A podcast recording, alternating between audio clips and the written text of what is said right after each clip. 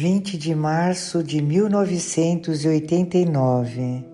Em Lourdes, fomos visitar a gruta onde Nossa Senhora apareceu a Santa Bernadette. Visitamos a cripta, que foi a primeira igreja construída depois das aparições. Lá tive uma locução interior de Nossa Santa Mãe.